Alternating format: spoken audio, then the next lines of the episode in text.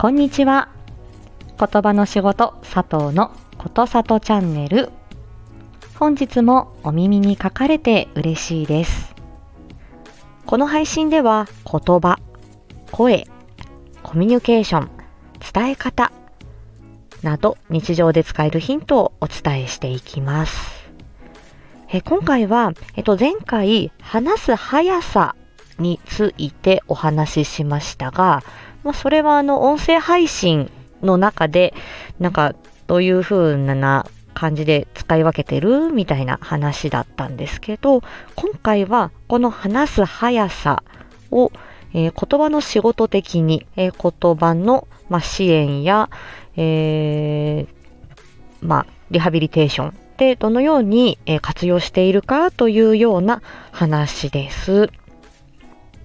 これは、えっ、ー、と、特にスピーチとランゲージで言うと、スピーチの部分ですね。言葉を、えプログラミングされた言葉を話すための運動を、えー、実際に、うんんと、その実行する時の、え、話、スピーチの部分になるんですけれども、えー、まあ、早く話してっていう指導はまずしないですね。ゆっくり話そうというような、えー、指導をする場合もあるし、逆にゆっくり話してっていうふうに言わないようにしましょうっていう、えー、そういうアドバイスをすることもあって、これ様々なんですね。えっ、ー、と、例えば、えっ、と、発音について、これは、えっと、発音がちょっと苦手だなっていう、えっと、まあ、例えばベロにあの脳卒中の後遺症などなどで、まあ、麻痺が残って話しづらいっていう時には、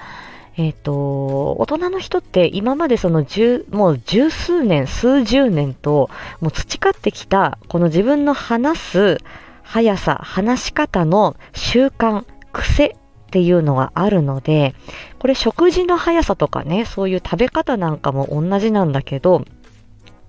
それまで培ってきた癖があるので、えー、自分が話したいなーって思って話そうかなって思うと、やっぱりいつもの話し方のスタイルになっちゃうんですよね。だけど、えー、唇とかベロに、えー、その運動のに、運動の、えっ、ー、と、不器用さ、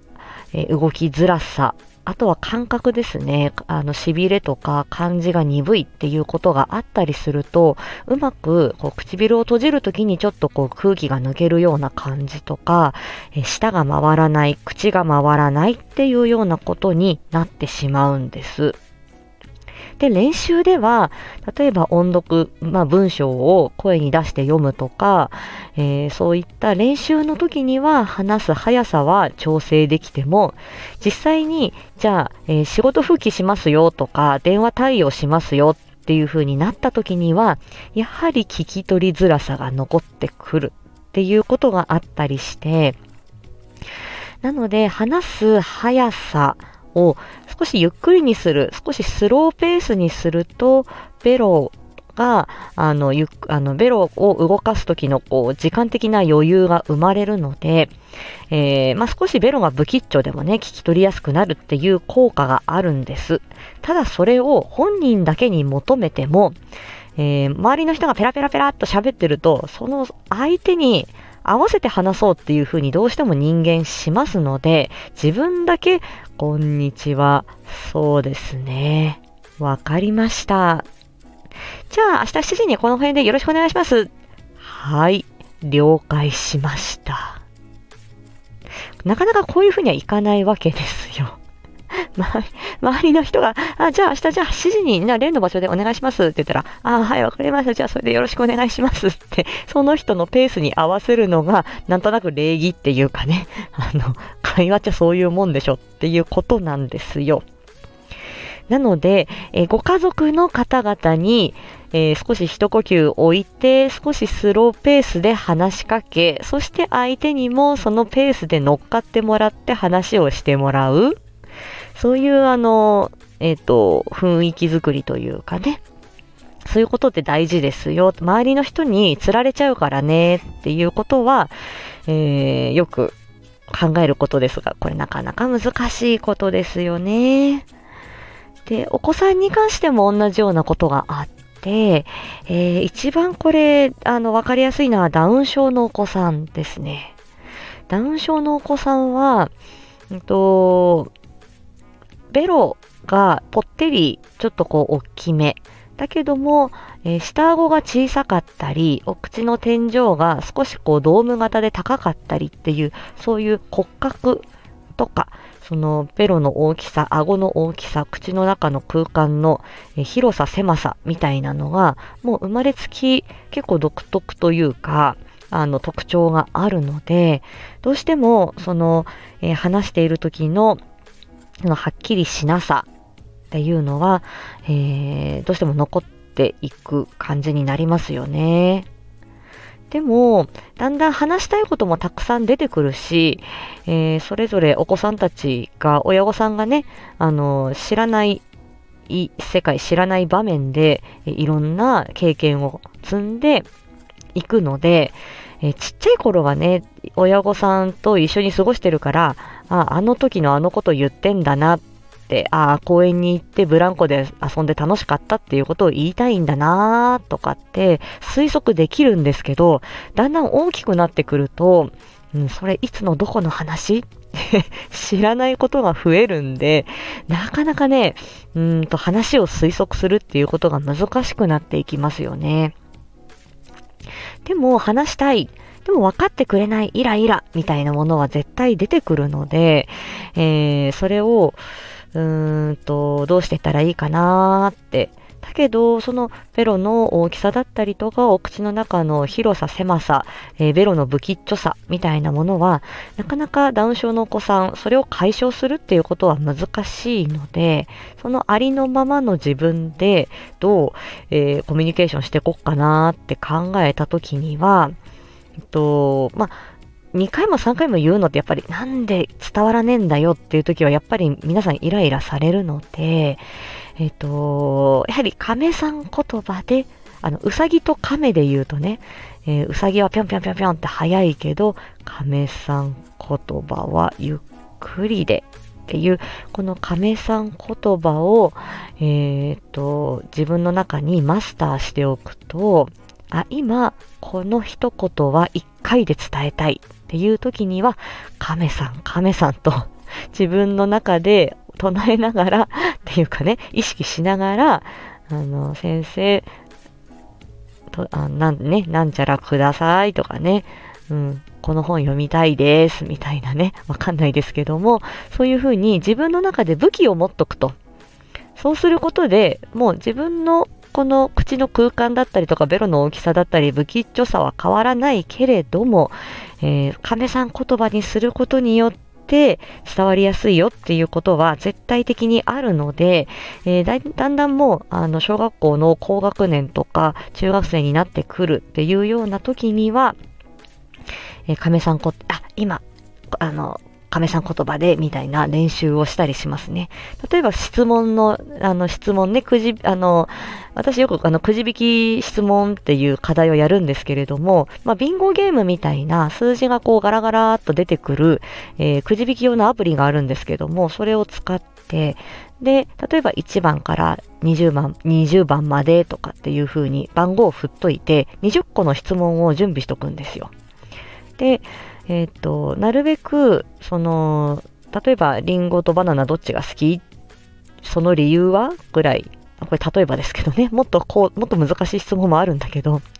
ていう時に、あのー、その理由までね、うん、言ってちょうだいみたいな。まあ、それをだんだん難易度上げていくっていうことで、えー、その質問応答だったり、その一言で終わらない説明力みたいなものも養っていったりするんですけど、っていう時に、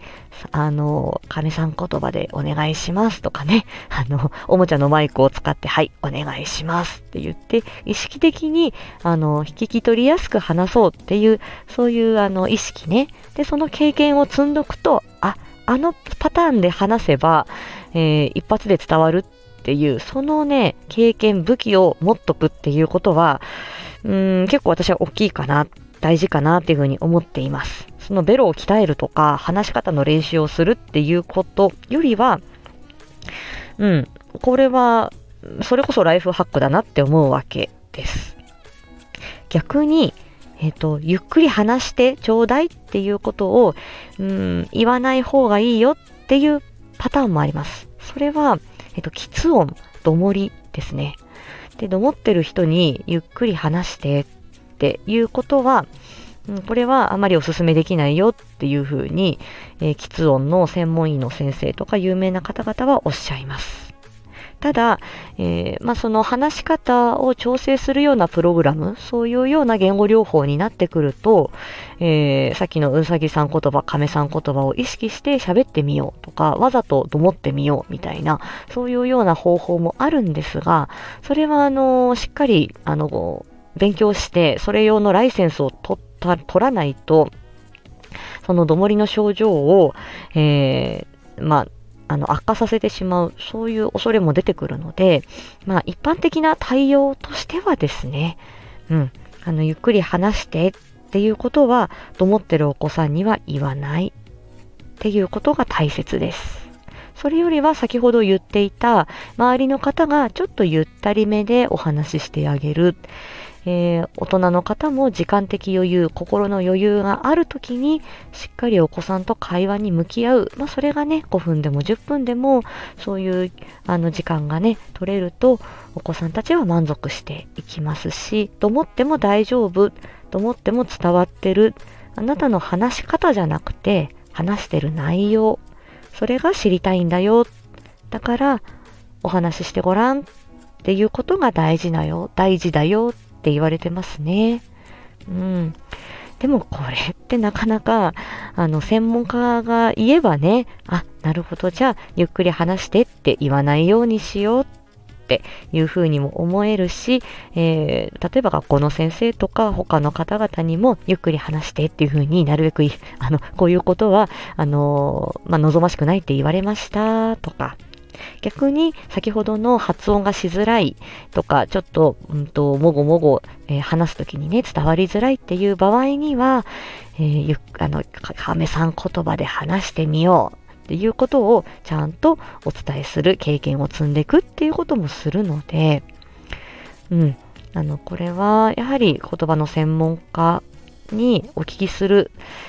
えー、相談するあとはそういう言葉の専門家などなどのそのまあ本とかね情報にしっかり触れておく。でしかもそれは一箇所じゃなくて何個も、えー、情報をこう精査していくっていうことが大切ですよね。うん。話す速さ結構深いですよ。うん、なので私も、えっ、とね、演劇やってた時は、セリフがどうしてもこう走るって言うんですよね。あの、どんどんどんどん速くなっていっちゃう。感情が高まると、えー、一生懸命やろうとすると早口になっちゃうよっていう、そういう癖が自分であるなっていうのを感じたので、えー、と、その話す速さに関しては、すごくそのお芝居やるときには 自分でこう、リフレインというか、うん、早くならないように気をつけてっていう風に言い聞かせていましたし、えー、前回のね、その音声配信やるときにどんな花さで、あ、花さだって、どんな速さで喋るかなっていうことは、これはやはり聞いてくださる方々への影響っていうのは結構あるなって思うんで、これからもこれは自分の胸に留めておきながら、えー、していかないといけないなと思いますし、えー、大人の方、お子さんとのその言葉の、えー、支援に関しても、これは結構大事なことだなって思います。本当ね、いろんな話し方の方がいますよね。